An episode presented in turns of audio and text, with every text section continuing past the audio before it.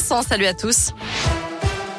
À la une de l'actu, la garde à vue levée pour Mohamed Bayo, l'attaquant star du Clermont Foot avec 6 buts en 10 matchs de Ligue 1. Le Guinéen a été interpellé hier matin, quelques instants après avoir provoqué un accident de la route en grillant à feu rouge. Accident qui n'a pas fait de blessés graves, selon plusieurs médias. L'attaquant formé à Clermont était en état d'ivresse. Mohamed Bayo va devoir s'expliquer devant le tribunal pour conduite en alcoolémie en récidive. Ce sera le 28 juin 2022. Cette interpellation est intervenue quelques heures après la défaite du Clermont Foot à Nantes. Les Auvergnats sont désormais 14e du championnat. Ils comptent bien rebondir dans les prochains jours, mais le calendrier ne sera pas forcément des plus faciles. Avec tout d'abord la réception de Marseille dimanche soir, avant le déplacement à Saint-Etienne le dimanche suivant. Une moto interceptée à 111 km heure au lieu des 50 autorisés dans les rues d'Issoire hier après-midi.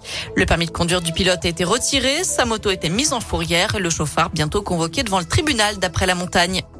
Le chef de l'État dans la région aujourd'hui, Emmanuel Macron passe la journée dans la Loire. Le président de la République a notamment visité une entreprise de robotique à Saint-Étienne pour évoquer son plan France 2030, un plan qui consacrera 800 millions d'euros au secteur de la robotique, dont la moitié pour la fabrication des robots qui intègrent de l'intelligence artificielle. Un coup de pouce aussi pour ceux qui veulent passer le BAFA. Une aide de 200 euros sera versée l'an prochain à 20 000 jeunes pour financer en partie leur formation au métier de l'animation. C'est ce qu'a annoncé aujourd'hui le secrétariat d'État à la jeunesse et l'engagement. L'accès au BAFA pourrait aussi être abaissé de 17 à 16 ans. C'est pour faire face au manque d'animateurs dans les centres de loisirs ou les colonies de vacances.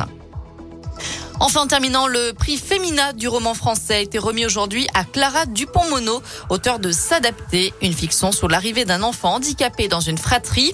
Le prix du roman étranger, lui, a été attribué au Turc Ahmet Altan pour Madame Hayat, un livre qu'il a écrit en prison, qui qui n'est pas encore paru dans sa langue d'origine. Voilà pour l'essentiel de l'actu de ce lundi. Je vous laisse tout de suite avec Vincent. Très bonne soirée à tous avec Radio Scoop.